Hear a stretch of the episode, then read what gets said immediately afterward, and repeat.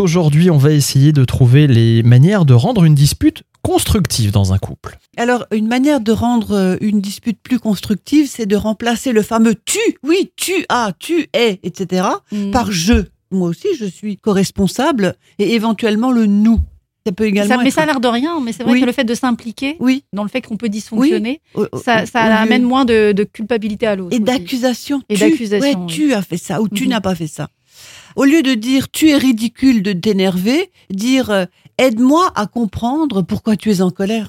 Vous voyez, parler des sentiments. Oh là, mais c'est fort de faire ça quand même. Mais oui. Quand on est vraiment en colère, Ouais, ouais. euh, c'est pas évident. Oui, ou dans l'incompréhension, c'est pas évident d'arriver à formuler les choses comme ça. Mais surtout qu'il y a parfois des choses dans un couple qu'on a tendance à ne pas se dire, et ça aussi, ça peut poser un problème au Et, bout et d'un moment. justement, c'est important, Michael, d'essayer d'exprimer clairement et simplement les non-dits. Ça n'est pas facile, mais ça permet de faire avancer les choses et d'éviter les disputes. Et là, on revient toujours dans le problème du dialogue des gens. Mm. Les gens dialoguent sur des faits, sur euh, ce qu'on va manger, sur ce qu'ont fait les enfants, sur les prochaines vacances, s'il y en a.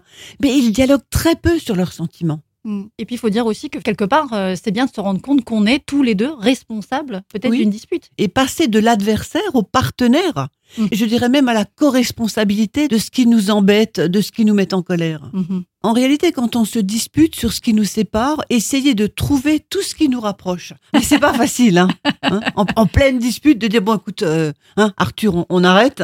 On essaie de voir qu'est-ce qui nous rapproche. Ça demande de l'écoute véritable. Et souvent, on imagine déjà la réponse que l'on va rétorquer en n'écoutant pas l'autre. Mm.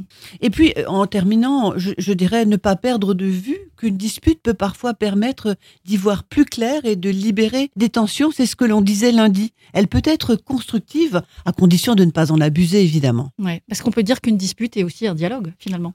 Sauf que dans un dialogue, il y a des choses qu'on peut dire et des choses qu'on ne peut pas dire. Eh oui. Les interdits et les permissions dans les disputes, ce sera le sujet de demain, Chantal.